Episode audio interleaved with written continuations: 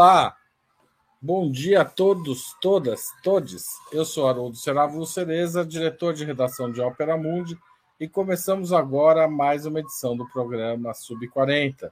Todos os sábados, às 11 da manhã, o Sub40 traz um convidado ou uma convidada que representa uma nova geração de pensadores e realizadores, pessoas de até 40 anos, que são referências no mundo do trabalho, do esporte, das leis, da política, da comunicação e da cultura. A entrevistada de hoje é a artista plástica Gabriela Ferro, radicada no estado do Rio de Janeiro. A artista formou-se na Escola de Artes Visuais do Parque Lage. Atualmente, ela vive e trabalha entre a capital carioca e Macaé, no interior do estado. Em 2019, ela participou da exposição coletiva Intersecções Políticas, Poéticas, desculpa, sob curadoria de Fernando Cocchiarali e Patrícia Toscano. Em 2020, foi uma das artistas finalistas do Prêmio Desartes 2021 e em 2021 e 2022 participou de diversas exposições, entre elas a mostra coletiva Zil Zil Zil, no Centro Municipal de Arte Hélio Oiticica, no Rio de Janeiro. Em 2023, ela integra a exposição coletiva Mátria, no Centro Cultural Municipal Parque das Ruínas, pela Galeria Paralela. E a gente hoje vai falar sobre arte, ideologia e revolução. Antes de chamar a Gabriela, vou convidar você a se tornar um membro pagante do nosso canal no YouTube. Essa é uma das formas de financiar o nosso jornalismo. Você também pode, é só clicar em Seja Membro, está aí embaixo da tela se você tiver vendo no desktop, senão também aparece no celular, na TV aí às vezes não aparece, não adianta. Agora, se você preferir, você pode ver, pode se tornar também um assinante do nosso canal, do nosso site, em operamundi.com.br barra apoio. Essa é a forma mais tradicional de apoiar o nosso jornalismo. Milhares de pessoas fizeram ou fazem parte do nosso conjunto de assinantes.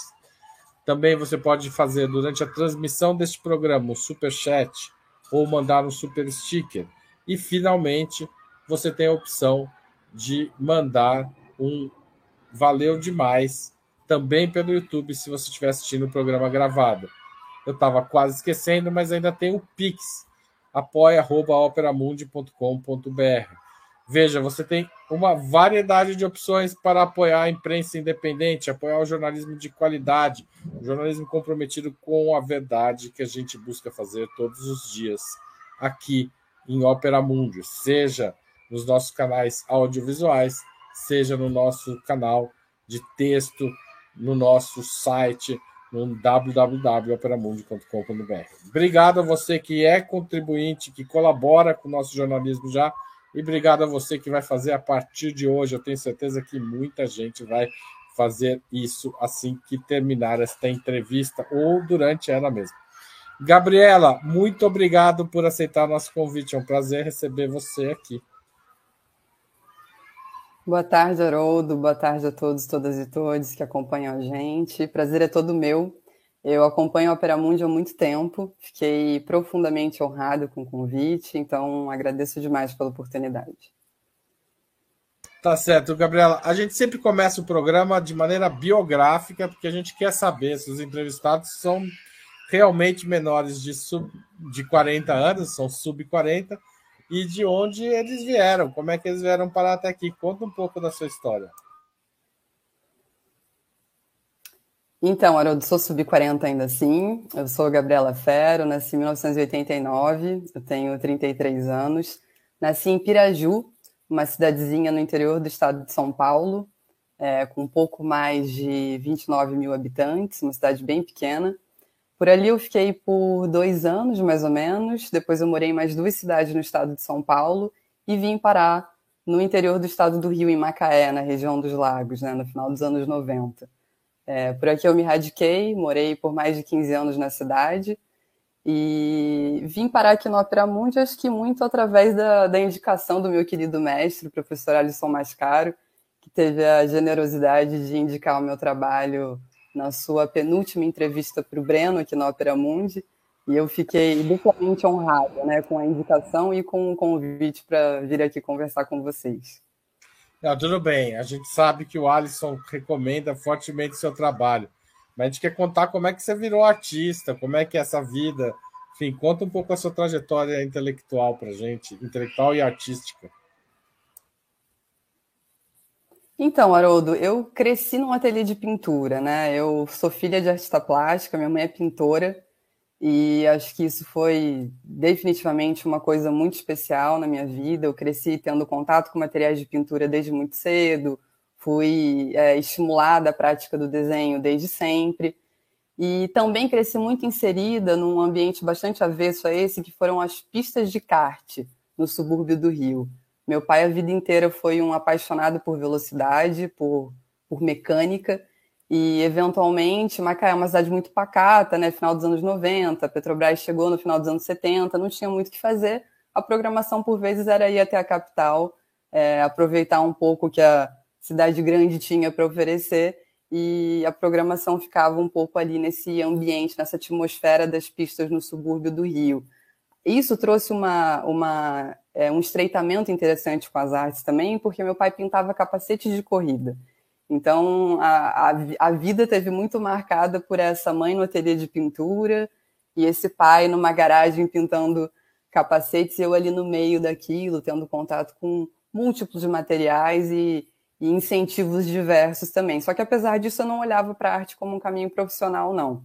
Isso foi acontecer mais tarde, né? Eu tinha, é, na verdade, alguma, alguma resistência em relação a isso. Na minha infância, tinha algum, algumas questões com, com a própria é, existência, questões com a finitude, eu achava que o futuro era alguma coisa tanto quanto inóspita, via mais a, a arte como uma forma de alimentar a alma e não uma, um meio de, de vida, né? Até porque eu observava muito a relação que a minha mãe tinha com o seu trabalho. Eu não fui criada numa bolha de artistas, muito pouco eivada de uma ideologia burguesa da arte, eu diria. Eu acho que isso se deu muito mesmo pela relação que a minha mãe tinha com o trabalho. Ela tentava utilizar a arte como uma forma de ajudar na manutenção da casa, né, na, na, manutenção da, da, família, e utilizava a arte como uma espécie de engajamento social também. Dava aula em asilos e orfanatos da cidade. Eventualmente eu ia junto, achava aquilo muito interessante, mas via a dificuldade de entender aquilo como um caminho profissional que faria a, a manutenção da minha existência nessa nessa vida. Né? Isso foi acontecendo na, na, no, no, no, meu encontro com a política, eu diria. Foram coisas concomitantes. Né? Até então era só realmente alguma coisa que servia para suprir uma dimensão muito mais emocional do que, do que material. De certa forma, isso foi interessante também, porque é, eu pude, diria que, esgarçar essa prática no desenho, né, com todas as determinações inevitáveis, mas sem ter como referência padrões mercadológicos ou parâmetros da academia. Né? Minha mãe não me ensinou a olhar para o circuito burguês da, da, arte contemporânea como lugar mais alto é, da, da, circulação da produção estética do nosso tempo. Né? Acho que isso foi também alguma coisa muito especial nessa caminhada. É, eu tive que. Pre... Pode falar, desculpa. Eu ia perguntar se você tem irmãos ou se é filha única. Tenho um irmão mais velho, sim. Tenho um irmão, só a caçula. E meu irmão não, não, não se relacionou muito com, com as artes, não. Ele hoje trabalha com meu pai, foi acabou indo para o ramo, no, trabalha no setor de petróleo e gás aqui em Macaé. Não se interessou muito pelas artes, mas é um, um grande apoiador desses, desses trabalhos e dessa caminhada, um, um grande amigo, acima de tudo. Bom, daí você estava falando, e eu te interrompi numa hora terrível que, é, que foi do encontro com a política. Né? E como a política determinou seu caminho nas artes. Queria que você retomasse isso, porque eu achei que eu te atrapalhei. Não, Haroldo, imagina, eu estou com um pouquinho de delay aqui só, mas não atrapalhou em nada. É, o que aconteceu foi o seguinte: eu comecei a olhar para a arte com um olhar um pouco mais sensível. Macaé era uma cidade muito voltada para o setor de petróleo e gás, então os cursos que tinham aqui naquele momento também eram voltados para isso. Então, engenharia, administração, TI. É, eu fui olhar justamente para o curso de produção cultural na UF, né, na, na faculdade, na Universidade Federal Fluminense, em Rio das Ostras, que era a cidade vizinha. E aí eu começo o curso, faço um ano e tranco a faculdade, ainda não era muito bem o que eu queria, apesar de já tatear um pouco as artes. Ali eu não tive contato com o movimento estudantil ainda, isso efetivamente não aconteceu estava muito atravessada ainda por questões de gênero, por, pelas lutas, questões das lutas anti-opressão, mas sem estar tá, é, tendo co algum contato com a crítica e com o marxismo. Isso veio efetivamente mais tarde. Mas aí eu tive que ser um pouco pragmática né, nesse, nesse curso de produção cultural, porque eu queria sair do interior do Estado. Eu sabia que as coisas aqui estavam um pouco é, limitadas do ponto de vista cultural, também não conseguia me engajar efetivamente em nada para puxar algum movimento, enfim, eu queria ir para o Rio de Janeiro. Como eu não tinha condição material para ir naquele momento, eu pensei, bom, vou ser um pouco pragmático, vou fazer um curso aqui na cidade que me permita um trabalho, né, que, que possibilite financeiramente também essa saída do, do interior. E aí eu vou fazer o curso de administração, que foi o, o menos indigesto, né, de todos esses cursos, mas efetivamente alguma coisa também difícil de lidar. Quando eu termino o curso, é, a vida dá uma virada, e surge a possibilidade de eu morar com uma prima que estava residindo na capital da Irlanda, em Dublin. E ali foi um momento muito especial. Eu acabo juntando um dinheiro, vou. A ideia era ficar ali um ano para, enfim, melhorar o inglês e trabalhar com qualquer coisa. E ali acontece, eu diria que a confluência de uma série de coisas, né? Eu fui parar justamente num bairro operário industrial histórico, que é o bairro de The Liberties, em Dublin 8, que naquele momento era muito habitado por anarquistas. Então, meu primeiro contato com a esquerda revolucionária foi ali, naquele, naquela atmosfera de Dublin 8, com pubs, galerias e museus e encontros dessa esquerda revolucionária não organizada. Né? Foi meu primeiro contato com, com esse campo político. Uma segunda coisa foi justamente o fato de ser um apartamento muito próximo da National College of Art and Design, que é a melhor faculdade de artes da Irlanda. Eu acabei eventualmente morando só com artistas. Né? Na medida que minhas companheiras brasileiras foram voltando para o Brasil, acabei é, me vendo num apartamento que se transformou numa espécie de ateliê também. Então, essa atmosfera de casa passou para lá. E uma terceira coisa muito especial foi o fato de que dois meses depois que eu chego na Irlanda, eclodem as manifestações no Brasil, né? As jornadas de junho começam. E aí a gente estava, inclusive, num momento ali na Irlanda com um número muito significativo de brasileiros já residindo no país. Então, tem um ato significativo no centro, eu participo, foi uma, uma mobilização expressiva, e isso, de alguma maneira, foi também um despertar para a política, eu diria. Né? Com isso, eu começo a acompanhar é, o, é, o, movimento, os debates de comunistas no Brasil. Né, eu começo a, a ficar um pouco mais atenta ao que estava acontecendo, até porque no começo foi tudo muito confuso, né, passo a me orientar um pouco melhor em relação a isso. E efetivamente, quando eu retorno para o Brasil, esse estreitamento com a política se dá. Né? Eu fico mais um ano fora, na gambiarra ali, enfim, é, viajando, caindo na casa de pessoas que eu conhecia, visitando também os mochileira clássicos. mesmo, clássica mochileira. Exatamente, a mochileira das gambiarras, tendo contato com arte de rua, artistas independentes, uma coisa que eu já tinha contato no Brasil, foi muito interessante ter tido contato lá também com esses, com esses camaradas, e visitando também os clássicos, né? Eu sabia que essa oportunidade não voltaria tão cedo. Efetivamente, dez anos se passaram, eu não pude fazer isso novamente, mas foi, foi um momento muito especial. Quando eu volto para o Brasil em 2015, é, um turbilhão de coisas acontecendo, né? Em 2016, golpe contra Dilma, Operação Lava Jato em curso, todas essas coisas que me colocaram efetivamente nas ruas.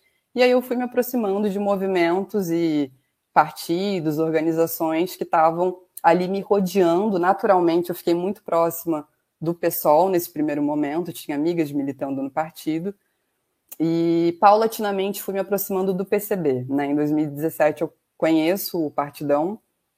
Ainda estava um pouco diria que imbuída de uma concepção organizativa que não via na forma partido uma dimensão fundamental da luta, então é, ficava um pouco ali acompanhando os camaradas muito próximo, mas me liguei ao partido um pouco depois, né? Já já estava ali entrando na pandemia. Mas eu diria que esse foi um movimento concomitante também com a aproximação, é, com uma reaproximação, na verdade, do Parque Laje, porque com 17 anos eu já tento entrar na escola, mas tive contato com uma professora reacionária, é, uma turma pequena burguesa, saí de lá odiando tudo, e voltei ali em 2015 para ter contato com os professores que foram decisivos para mim nessa trajetória, como Fernando Cocchiarelli e o Ivan Pascarelli, tive aula com a Anabela Geiger, enfim, foi todo um, um movimento ali de estreitamento da política com a arte nessa né, nesse retorno para o Brasil, nesse turbilhão de coisas acontecendo também. É, o contato com o marxismo também, também aconteceu nesse momento, né? Eu comecei a tatear Marx com mais empenho, na medida em que eu fui me aproximando da esquerda revolucionária, me distanciando um pouco também do PSOL. E isso foi muito interessante, fui abandonando esses coletivos e, e grupos de estudo muito difusos nos quais eu estava inserida, né? E, e, e começo ali a, a a, entender também como enfrentar essa, ideolo essa ideologia burguesa da arte que tanto me, me, me deixava imerso em conflitos, né, Haroldo? Então, o encontro com o marxismo foi uma coisa efetivamente importante, porque ali, por exemplo, é, olhando para a tese 11 sobre Feuerbach, entendi que, bom, é, os filósofos até agora é, interpretaram o mundo, mas é preciso transformá-lo. Essa vai ser a filosofia marxista, a máxima da filosofia marxista que vai me orientar nessa produção estética e no, no imbricamento da arte com a militância, né? Só que ainda assim não foi suficiente. O debate estético no Brasil estava muito imerso numa, diria que numa visão tanto quanto conservadora do que é a arte, do que é a estética, né?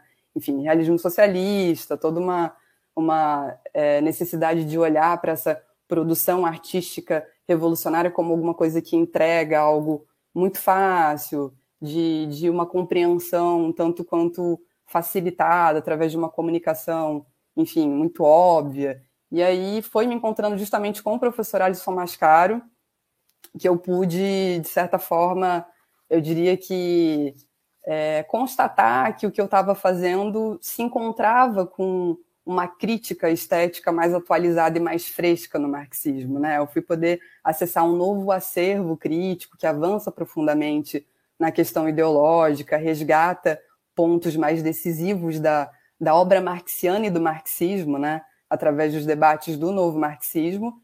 E para mim foi uma coisa absolutamente central, né, decisiva nessa, nessa caminhada ter tido contato com, com o professor Alisson. Nisso continuo também no Parque Laje, e aí toda essa caminhada que a gente vai fazendo de, de tentar, de alguma maneira, relacionar a produção artística com a militância, né, avançando no, no imbricamento. Então, eu queria, inclusive, fazer uma pergunta sobre isso. Como você vê o papel do artista num processo de formação política e, eventualmente, até num processo revolucionário? Pensando, nesse, inclusive, no seu papel, né? Primeiro, de maneira geral, e o seu em particular. Tá. Então, Haroldo, eu acho que a arte ela é um campo de batalha onde também se disputam as ideias, né? Ela pode ser esse lugar que de alguma maneira reorienta o desejo.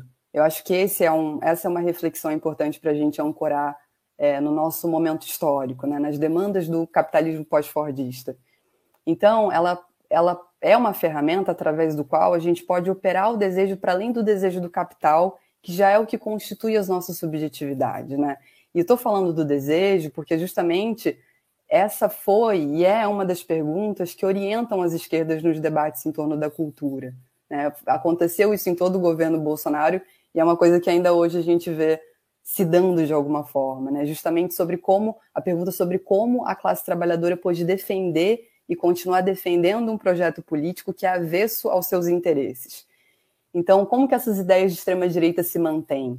Né? Eu acho que para responder a sua pergunta e, e pensar também nessa, né, nesses impasses da produção estética ao nosso tempo, a gente tem que é, olhar para a nossa tradição, para o marxismo, que é a ciência mais alta que a gente possui, que já oferece essas respostas de alguma maneira. Né? Isso implica necessariamente numa, numa reflexão é, mais alta, um, um, tanto quanto avessa do que a gente vê acontecendo, é, principalmente ali entendendo as esquerdas como essa esquerda liberal, que também permeia o, o, o cenário cultural brasileiro, e, e, precisa avançar em alguns pontos que autocrítica seja feita, a gente avança é, a passos curtos. Né? Então, por exemplo, Althusser, Louis Althusser, para quem não sabe, foi um filósofo marxista franco-argelino que viveu no século XX, né, de 1918 a 1990, foi alguém que avançou de maneira decisiva em conceitos como o da ideologia.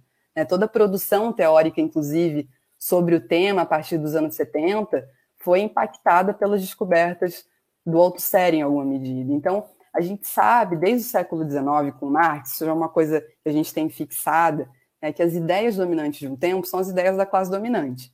O Althusser vai se perguntar, entre muitas coisas, como que essas ideias se mantêm.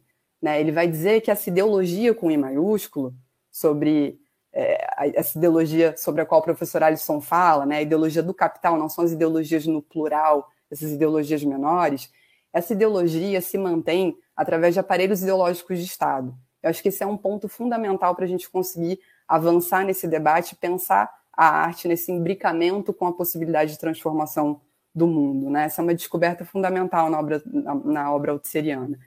E o Althusser vai dizer que os aparelhos ideológicos são justamente essas realidades que se apresentam na forma de múltiplas instituições especializadas, né? ou seja, aparelho ideológico de Estado religioso, cultural, político, legal, sindical, cultural, né? Olha o, o imbricamento, olha a importância para a gente que trabalha com cultura e pôde ver o empenho do bolsonarismo, inclusive, no seu combate cultural, entender a cultura também como um aparelho através do qual a ideologia do capital se mantém.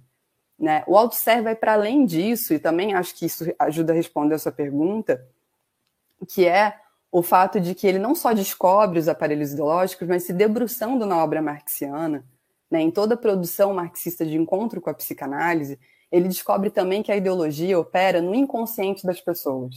Ou seja, ela é o que organiza a nossa subjetivação. Ela não opera no consciente. Isso traz mais respostas para o nosso debate em torno da cultura também. Porque se fosse uma questão de consciência, a gente não assistiria a classe trabalhadora defendendo um projeto político contrário às suas demandas.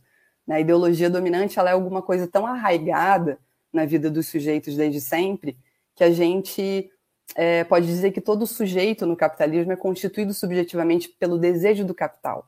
A gente deseja sujeição. Por isso a facilidade, inclusive, né, Haroldo, de trabalhos que oferecem desejo pelo capital, a máxima potência, terem tanta facilidade de integração nos espaços burgueses Brasil e mundo, né? Isso é uma coisa muito evidente hoje quando a gente olha para a produção estética. Então, acho que explorar a noção altusseriana de aparelho ideológico de Estado, essa acepção científica do que é a ideologia ajuda as esquerdas, né, é, já pegando esse contexto geral sobre o qual você pergunta, ajuda a gente a compreender efetivamente o que significa a batalha ideológica no nosso tempo. Né? A luta pela reprodução da, da ideologia dominante é um combate que está sempre submetido à luta de classes e as artes têm esse, esse papel fundamental nessa batalha, eu diria. É por isso que eu acho que a gente precisa entender que a classe trabalhadora ela é constituída subjetivamente para desejar aquilo que vai implicar numa vida inteira de suor e sangue para alguma coisa que ela não vai ter. Né? O desejo pelo inalcançável. E aí vem, é, né, Haroldo, essas, de certa forma, essas mediocridades, inclusive de setores da cultura muito liberais, reproduzindo esse desejo à máxima potência, dizendo que se um, dois, dez, vinte, trinta ou cinquenta conseguiram, todo mundo vai conseguir. É uma farsa que que penetra, né, que contamina a produção artística do século XXI, obviamente para gozar a burguesia, né, não é a classe trabalhadora que goza com isso, classe trabalhadora goza com o sonho do inalcançável, porque não se trata também do que ela é capaz ou não de fazer para conseguir uma coisa como tal, né, o capitalismo não permite, o que ele permite é, no máximo, a máxima da esquerda liberal, ou seja, distribuição de mercadoria básica e alguns direitos que podem ser retirados amanhã. Isso não é luta revolucionária. A gente precisa é, operar o desejo para além do capital. Então, eu acho que eu me incluo nisso também. Quando eu penso em mim enquanto trabalhadora da pintura, é justamente essa batalha que eu acho que a gente deve priorizar nas artes, né? Tentar ser capaz de, através das, das artes, superar essas limitações da produção estética contemporânea, que se ligam a lutas muito parciais e radicalizar a crítica, né? E de encontro com essa acepção científica do que é ideologia, superar tanto as ideias liberais de esquerda sobre a arte, como também as conservadoras de alguns marxismos que vão é, entender que a arte seria alguma coisa ligada, ligada ainda a um, um realismo socialista ou algum, é, alguma concepção, sei lá, lucatiana do que isso significa no nosso tempo, né? Acho que são caminhos aí que a gente precisa avançar. Ô, Gabriela, como isso se expressa na sua pintura, em particular? Como você olha e fala assim, aqui eu fui, aqui eu, deu, aqui eu consegui, aqui eu cheguei perto. Como que uma obra como essa, que eu não, não sei o nome, desculpa, você pode até contar para gente, é, dialoga com esse discurso, essa, essa discurso no sentido não de esse discurso que você fez, mas não no sentido discurso é, de propaganda, mas no sentido nessa sua fala. Sim, entendi. É, essa, essa obra não tem título mesmo, viu, Haroldo? É sem título. É, foi por isso mas... que eu não encontrei, então, desculpa. É, não, imagina, é isso mesmo. É, eu acho que, Haroldo, é, eu. Bom, tem várias coisas, eu acho, que, que, envolvem essa, essa reflexão, né? Eu basicamente pinto corpos numa espécie de, de fundo de vacuidade, na maioria das vezes. Né? Não existe uma preocupação com a construção racionalista do todo, ou seja, eu não tenho muito interesse pelo cenário, com corpos ancorados em determinados espaços. A minha tentativa na pintura é de trabalhar com abstrações reais. Né? Isso parte, obviamente, de utilizar a realidade como matéria-prima para o trabalho, mas a forma pela qual isso é feito, eu acho que não pode ser aquela que entrega a realidade segundo me mecanismos da ideologia burguesa, né? Acho que esse é um, um ponto de conflito aí com essa questão dos marxismos mais conservadores que eu acabo de, de mencionar. Então, toda uma preocupação mesmo com aquilo que, por vezes, aqui é um, um mural histórico, né? São personagens históricos, então é uma outra dimensão. Acho que o, o, o mural histórico ele tem é, algumas especificidades que são interessantes também. Mas, em geral, tem toda uma preocupação com aquilo que, por vezes, não acolhe, não afaga, né? Não é aquela é, é, causa até certos, certos e recusas do que se vê. Né? Eu acho que justamente nesse distanciamento possível do receptor em relação ao trabalho, que habita uma potencialidade capaz de fazer com que os sujeitos acessem o novo ou o desconhecido, aquilo que ainda não se viu ou viveu.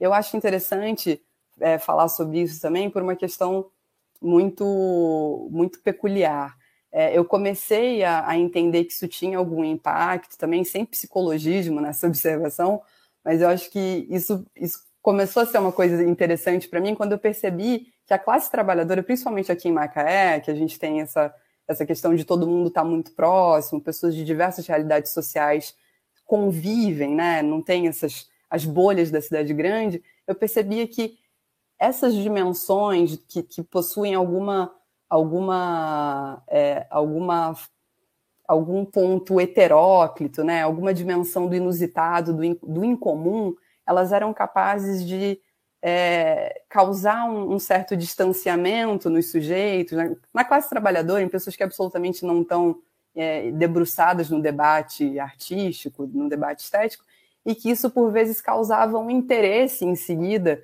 em relação ao que se via. Né? Alguns debates surgiam, alguma coisa se dava a partir daí muito mais do que aquele lugar de identificação do trabalho, né? Do, do, do, trabalhador que de repente se vê na pintura figurativa e diz: bom, essa é a vida, realmente eu me vejo numa coisa como tal, essa é a minha rotina. Né? Então eu acho que isso foi, é, foi, foi alguma coisa interessante nesse processo. E eu acho que a, a, a importância também de manter alguma inteligibilidade da figuração, né? Inclusive, talvez na própria experiência estética seja possível um processo de aniquilamento da significação dessas normatividades, né? Por isso eu penso muito nessa, nessa necessidade da gente falar de uma mutação da forma normativa. Quer dizer, o sujeito ele está decepado, mas é, isso, isso, isso fala alguma coisa também sobre a luta de classes, né? Isso claro. fala sobre uma realidade. E a bomba de gasolina, que é, é, que é a, a, a, bomba, não, né? A, a a parte da bomba que está na cabeça da criança, como se fosse um revólver, né? Ali. Não sei se era essa a sua intenção. No, na primeira imagem, Igor, é isso. É, Sim. É, há, há, uma certa violência, eu acho que deriva um pouco dessa experiência de Macaé, inclusive, não? Te perguntando isso. Essa presença da indústria uhum. do petróleo, assim, na sua vida. Sim, absolutamente, Haroldo. É uma tentativa de, de metaforizar essas dimensões universais da sociabilidade capitalista ancorada numa realidade brasileira, né? Uma, uma contradição entre é, fazer a manutenção do capital ao mesmo tempo que se luta contra ele. Então, essa, essa coisa do, do abastecimento, né? do sujeito clivado, inclusive, que é uma, uma noção psicanalítica, né? do sujeito que está ali dividido entre a, a, sujeição e a revolta, de alguma maneira. Então, é, eu acho que essa, inclusive, você toca num ponto bastante importante, que é essa dimensão da violência. Né? Eu acho que num mundo como o nosso, onde a gente está afogado em imagem o tempo inteiro, né, com o avanço da tecnologia, a capacidade de reprodução e manipulação da imagem, eu acho que a obra ela tem que ser capaz de abordar, de atravessar os sujeitos de alguma forma, que inflamada. Né? Eu acho que, é, para além disso, o, o, medo ele é um dos afetos políticos, já que você fala da violência, né, Haroldo? O medo é um dos afetos políticos centrais que mantém a ordem das coisas. Então, trazer a violência, por vezes, de maneira até sutil, é uma forma de tentar utilizar essa violência como uma impulsionadora é, radical para ações de ruptura, né? já que o medo ele é mesmo gestado pelo capitalismo como uma fonte de paralisia e atrofiamento social. Né? Com isso, existe todo um, um, um esmaecimento, inclusive, do uso da violência como meio de ação das massas. Né? Enfim, eu acho que, que quem deve gerir o medo e a violência é a maioria, né? é o povo. Então, isso precisa ser trabalhado e a pintura figurativa, eu acho que ela, ela ainda oferece um, um bom caminho nesse sentido. Vou falar em tradição é, revolucionária nas artes, que é um tema que a gente tratou um pouco, agora há pouco. O Brasil tem grande, tem um histórico de grandes pintores ligados aos partidos comunistas. Talvez o Portinari seja a figura mais conhecida. É, como é que é a sua relação com a tradição de esquerda pictórica, digamos assim, brasileira? Então, Haroldo, é, foi, é uma relação importante para mim. O Portinari, especialmente, é um artista que eu admiro muito. Acho que é a minha maior referência dos, dos pintores comunistas no Brasil. E eu, eu tenho, assim, é óbvio que em algum momento, eu acho que se a gente for fazer uma crítica dessas produções, em algum momento a gente percebe alguma, alguma crença nas formas sociais do capitalismo ou no desenvolvimento, né, na, no desenvolvimento das forças produtivas, por vezes, até quando a gente olha para o muralismo mexicano, também é uma crítica recorrente, que, obviamente, são coisas que a gente precisa, de alguma maneira, é, tentar superar.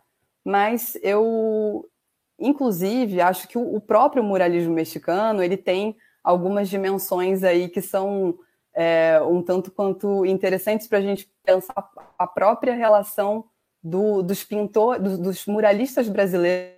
O Portinari efetivamente foi a minha, minha maior referência né, entre esses pintores comunistas, mas eu, é, eu fui ter contato, um contato mais estreito com o Portinari na medida em que eu fui me aproximando da política mesmo, viu, Haroldo? É, eu, o, que, o que é interessante dessa experiência muralística do Brasil, né, entre comunistas, é que, por vezes, a gente escuta algumas, algumas críticas no sentido de que ah, a gente tem que olhar para o muralismo mexicano, né, porque ali foi uma, uma experiência mais avançada. Acho que, do ponto de vista da fatura, realmente é alguma coisa que, que me fascina. A minha maior referência, pensando em movimentos artísticos, efetivamente está no muralismo mexicano. Mas é, se a gente for. É, eu, eu, pego muito esse ponto só porque eu acho que é importante a gente tentar ancorar a experiência estética, né, a produção estética nas necessidades do nosso tempo. Né? Eu acho que se a gente for pensar uma crítica, por exemplo, em torno de Portinari, de Cavalcante, Tarsila, a gente vê que algumas coisas ainda tentam, de alguma maneira, ser conciliadas. Né? Existe ali, às vezes, uma, uma concepção das formas sociais do capitalismo como formas pelas quais a gente pode fazer a luta mais avançada, é, a luta mais radicalizada.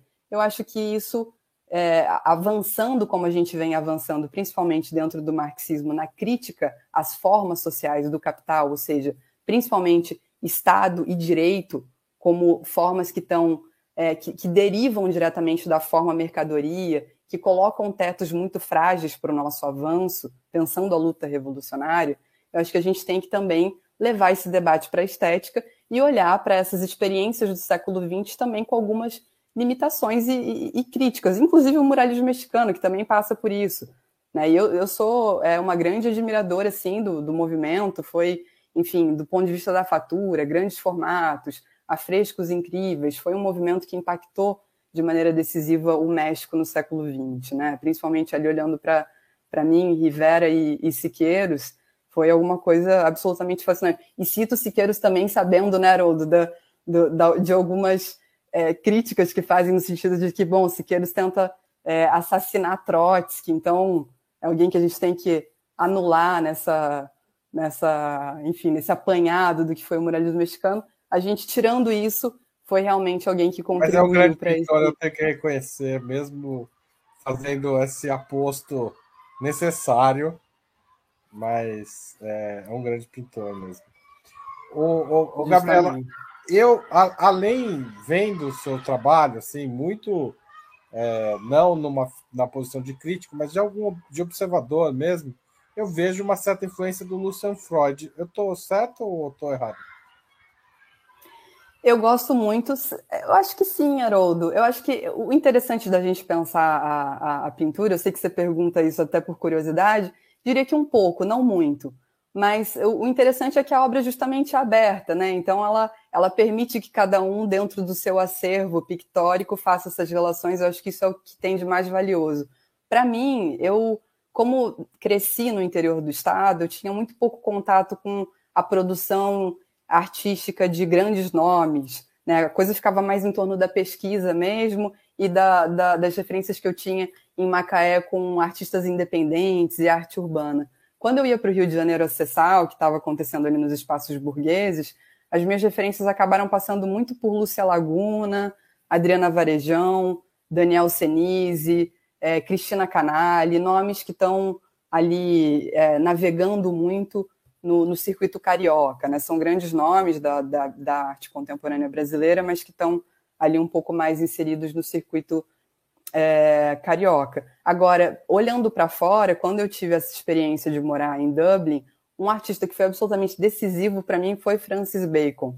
Ali eu encontrei realmente uma, uma, uma obra muito provocadora que para mim fazia romper um processo de desidentificação do sujeito com o que se via, que eu sabia que tinha alguma, algum imbricamento possível com a arte pela, é, na, na, perspectiva revolucionária, né? No, no, na, na, crítica estética marxista que a gente poderia fazer disso. Foi alguma coisa que me impactou muito e que no Brasil eu encontrei acho, na obra. Acho que você tem, obviamente, você tem mais razão do que eu, mas você pode.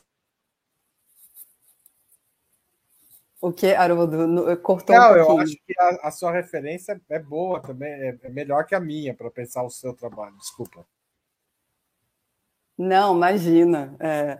Ah, todas as referências são, são enriquecedoras de alguma forma, né? O, o, Francis Bacon, eu acho que ele teve um impacto importante por isso, porque ele estava interessado numa produção que, que fugia, né? Da, ele, ele tinha uma pintura figurativa, mas que se deslocava desse lugar de uma gramática pictórica normativa da figuração. Eu encontro isso no trabalho do Eduardo Berliner em 2015 aqui no Brasil. Quando eu retorno para cá, é um pintor carioca também que não tem nenhum engajamento político, até onde eu sei, mas ele também está interessado numa, é, numa abordagem é, dessa, dessa ordem, eu diria, que foi alguma coisa também que, que, que me impactou bastante na pintura. O Eduardo Berliner, para mim, é um dos maiores pintores que eu já conheci na vida, e é um, justamente um, um brasileiro. Então, acho que a, as referências passaram um pouco por aí. Os outros grandes nomes eu fui me encontrando posteriormente nesse, nesse imbricamento com a política também. O, Gabriela, a direita tem a sua estética também, né? E a gente viveu nas manifestações de 2013 para cá uma disputa estética nas ruas. É, você falou que você começa a sua vida política, de certa forma, com as manifestações de 2013. como as manifestações de 16, é, 17 e 18, até a chegada do Bolsonaro ao poder, te impactam, né? Aí pensando pelo negativo, né? É, ou seja, você do outro lado da rua vendo aquilo. Pelo, pelo negativo e o que, Haroldo? Você do outro um lado da rua, você não está dentro das manifestações de 2013, você está dentro delas, né? Quando chega a 16, 17, 18, você está fora vendo. Como é que é o impacto de perceber esteticamente a ascensão do fascismo no Brasil?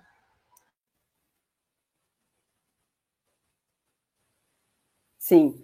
É, bom, eu acho que teve todo um processo que a gente, inclusive, eu acho que tem uma, uma crítica muito interessante sendo feita sobre isso, que é do professor Vladimir Safatli, que ele vai justamente olhar, porque, né, Haroldo, a gente pega, se a gente for mais recentemente olhar para essas manifestações de rua e para o que a gente vê acontecendo no cenário político brasileiro, que possa, de alguma forma, trazer uma reflexão sobre o debate estético de maneira bastante pujante, eu acho que o 8 de janeiro foi alguma coisa significativa nesse sentido, né? O, o, o professor Vladimir Stafatli tem feito uma, uma reflexão interessante sobre isso, justamente porque ele vai dizer que aquilo não foi é, uma, um ato bárbaro, né? Isso a gente já, já chegou a essa conclusão, mas é justamente uma face do processo civilizatório brasileiro que é esse processo extrativista, destruidor, violento, ou seja, é, a civilização, a modernização do Brasil se deram justamente assim, né, através dessa devastação eminente, que é uma parte apagada da nossa história, mas é a história da nossa civilização, né, marcada por sangue, genocídio, destruição. E tem uma coisa interessante nisso, que é o fato de que o Safatli vai dizer que essa civilização, esse desenvolvimento do Brasil, fazem da gente uma construção estética, porque é o único país do mundo, com exceção da União Soviética, nos primeiros anos da, da Revolução, onde o modernismo se tornou um projeto de Estado, que passa pela modernização do país, mas também pela construção estética de um povo. Né? Olha o imbricamento fundamental entre o debate político e o debate estético aqui. Então, quer dizer, é uma peculiaridade nossa que traz a necessidade da gente olhar para a relação entre arte e política de maneira, no mínimo, cuidadosa, né? Não é uma coisa que, que pode ser subestimada quando a gente fala, por exemplo, né, Haroldo, pensando nesse, nesse fio da meada que você propõe, quando a gente fala que a crise também é estética, olhando para esses movimentos, olhando para o 2016, olhando para o que a gente viu agora em todo o governo Bolsonaro, a gente por vezes fala que a crise também é estética, isso é tomado é, muitas vezes como uma espécie de piada, né, da, da, da mesa improvisada com prancha de bodyboard e, e coisas como tais e quais. Só que é a figura que performa, né, assim como os que conduzem essa figura como uma espécie de marionete, burgueses e generais, até aqueles que aplaudem esse, esse teatro, eles estão forjando com isso alguma coisa. Né? No sentido que se entende, e a extrema-direita entendeu isso muito bem, que é, a mobilização de um povo implica uma mobilização estética. Então, eu acho que toda essa decadência que a gente viu acontecendo, né, que que nos choca e que deixa a gente, de alguma forma, é, sem entender a, destruição, o que se aponta como destruição da cultura, a gente entende, em última instância, que não se trata de destruição da cultura. Se trata, na verdade, de um combate cultural, né, de, da, da disputa de uma cultura por outra.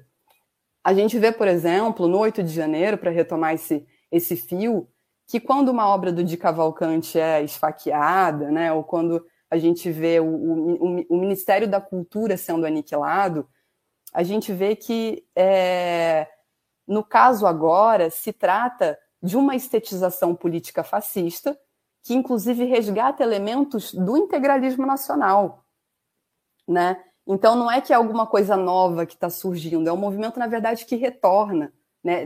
Daí a importância da gente olhar para o século XX e compreender como que no interior da dinâmica capitalista esses modernismos procuraram, de alguma forma, estéticas da conciliação, como vem apontando o professor Vladimir Safatli, né?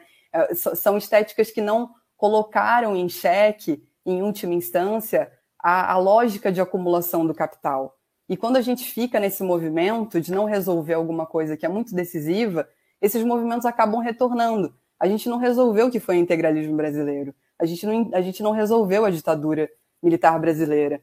Então, essas coisas que ficam esmaecidas no imaginário político, elas acabam retornando. Por vezes, a gente tem que fazer, né, Haroldo, o movimento de printar a página do integralismo brasileiro, do, do site do integralismo que está ativo, né, está, enfim, navegando, e, e mostrar para as pessoas, Deus, pátria, família, é sim, é o lema fascista que está sendo resgatado.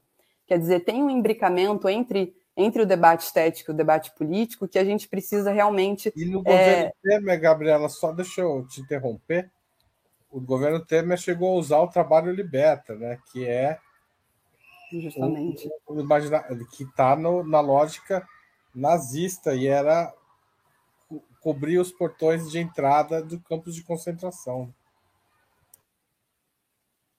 Justamente, Haroldo, é uma coisa é, execrável, né? Inclusive, uma das coisas que caracterizaram aí, que, que, que, que permearam esses desmontes, né, que atravessaram esses desmontes do governo Bolsonaro foi, para além de, enfim, uma, uma tentativa de, é, de tirar o, o, o, crédito e a importância da Lei Rouanet, que é uma coisa com a qual a gente já está mais ou menos acostumado a lidar, a gente teve secretário da Cultura parafraseando o ministro da propaganda nazista de Hitler, né, Joseph Goebbels. Quer dizer, foi uma coisa absolutamente execrável, mas que, de alguma maneira, por causa desse esmaecimento da memória política, não é nenhuma coisa que pode chocar tanto, né? Porque o Bolsonaro sempre disse a que veio. Então, toda a necessidade também da gente fazer uma, uma luta, né, avançar nessa questão de, de, do fim de uma política de esquecimento no Brasil. Né? Eu acho que esse, que esse fio da meada ele é absolutamente decisivo para a gente conseguir, é, inclusive, vislumbrar quais são os nossos, os nossos caminhos daqui para frente, né? como que a gente chegou até aqui. Né? Então, claro. e não esquecendo, né, Haroldo, só um comentário rápido, Plínio Salgado foi fundador do integralismo brasileiro. Né? Ele foi alguém que, para além da vida política, foi, foi escritor, foi poeta, alguém que fundou também o movimento verde amarelo de inspiração fascista, porque tem artista hoje que tenta mobilizar as ideias desse sujeito. Então é sempre bom a gente reforçar isso aqui. Prefiro não conhecer. É, Gabriela, Gabriela, a gente está chegando no fim, está chegando no questionário, mas eu queria te perguntar: o governo Lula retomou o Ministério da Cultura e, e deu a ele o maior orçamento já recebido é, por um ministério neste ano, por conta, inclusive, de conjunturas né, legais, etc. Você vê qual a importância disso e quais os cuidados que o governo Lula deveria ter na, nesta lógica de um Ministério da Cultura empoderado? Olha, Haroldo, eu acho que isso é absolutamente fundamental, né? Isso destrava muita coisa do ponto de vista da, do, do, do, avanço da produção estética brasileira, da condição de, de, de, trabalho, de vida desses, desses trabalhadores da cultura. Eu acho que o governo do PT ele tem que resolver de maneira imediata os retrocessos do desgoverno anterior, ou seja, tudo que nos atravessou, redução dos orçamentos, altos índices de desemprego, é, interrupção de programas que colocaram nossos acervos em risco e, e sentar para conversar com trabalhadores da cultura da esquerda revolucionária para a gente pautar a política efetivamente, uma política efetivamente transformadora e menos frágil, né? Porque essas estão completamente, diria que, submetidas às, às formas sociais do capitalismo, né? A gente conquista hoje e perde amanhã não vale, não vale nem a pena. Se for só para resgatar a lei Rouanet, já talvez não seja, nem valha tanto a pena, né? Tem que ser um pouco, eu, tem que ir além disso. Eu acho que a gente tem que ir além disso. Gabriela, a gente está chegando ao final do programa e a gente sempre faz aqui o que a gente chama de questionário sub-40 é, com os nossos entrevistados. Posso começar? Pode sim, Haroldo, vamos lá. Prato imperdível. Massa é meu ponto fraco, macarronada clássica, com molho de, de tomate, manjericão irresistível. Tá certo. Cerveja, cachaça ou vinho para macarronada e para você em geral? Olha, eu bebo pouco, mas cerveja ou vinho, a depender da ocasião. Gosto dos dois. E esporte favorito você tem? Eu gosto de, de dar uma corridinha, Haroldo. Hoje é o que eu faço. Certo. E time de futebol? Eu não acompanho muito, mas sempre torci pelo Santos, influência do meu pai, santista. É o que ficou de paulista na sua vida, é isso? Justamente. Muito bem. É, passatempo. É, eu gosto muito de escrever, escrevo bastante, e gosto de ouvir produzir música em software. Eu baixo samples e, enfim, teclados, e intuitivamente eu vou fazendo um, um som mas, experimental. Mas você não tem formação musical? É, tipo... Não, não tenho. Eu já toquei guitarra. Em Dublin eu trabalhei com música também, mas não, não tenho. Não sou uma estudiosa da música. Você é, é diversão mesmo? Diversão mesmo. Muito bem. Livro inesquecível. Olha, eu vou indicar um livro que foi fundamental para mim, que é o História da Arte Luta de Classes, do Nikos Nicolau.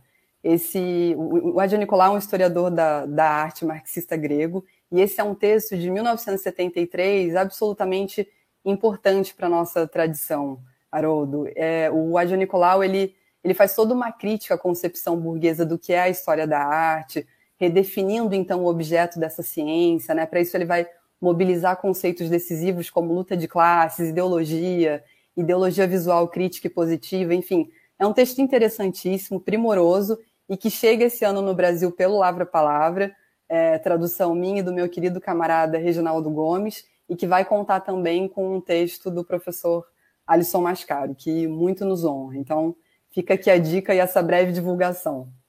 E ele, tá, vocês estão traduzindo o quê? Do francês, essa capa aí, ou é de outra? É, do francês e utilizando um pouco as, as demais traduções para ajudar aí nesse, nesse trabalho sei, cotejamento com outras edições para ajustar. Justamente.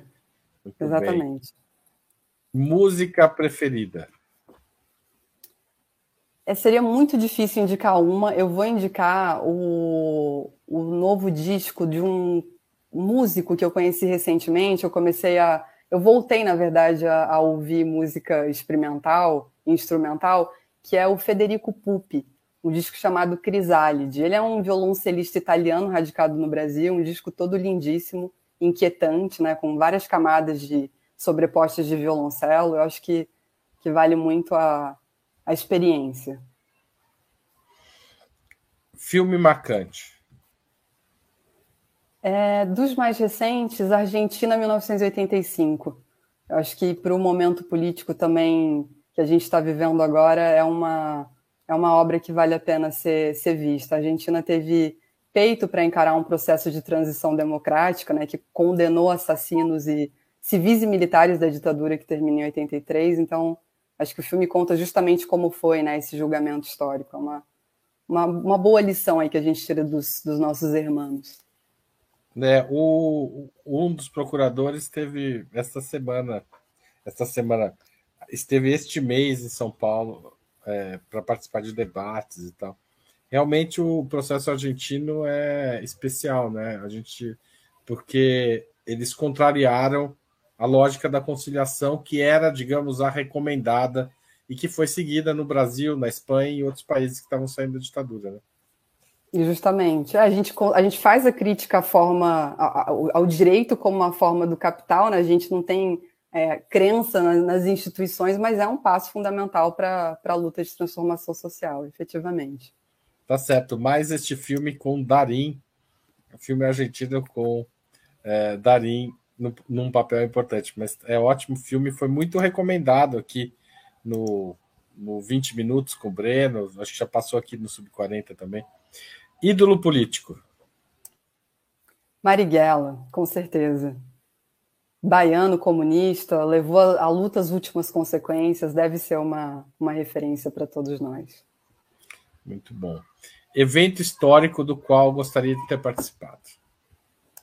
Eu diria a Revolução Cultural de Mao Tse-tung, Haroldo. Acho que foi o ponto mais alto da experiência maoísta. O Mao entendeu ali que, é, apesar da Revolução Chinesa, né, da estatização dos meios de produção, não houve uma ruptura com o capital no período de 49 a 66, então ele vai propor, né, entre muitas coisas, uma aniquilação das hierarquias, uma transformação profunda nas relações de produção, né, na relação entre dirigentes e dirigidos. Acho que foi um momento muito interessante na história das nossas revoluções.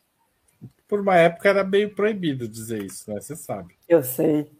Mas a gente tem que a gente tem que ir resgatando, né, Haroldo, as, as verdades por trás das, do, dos, é, das ludibriações liberais aí dos nossos momentos, das nossas experiências revolucionárias.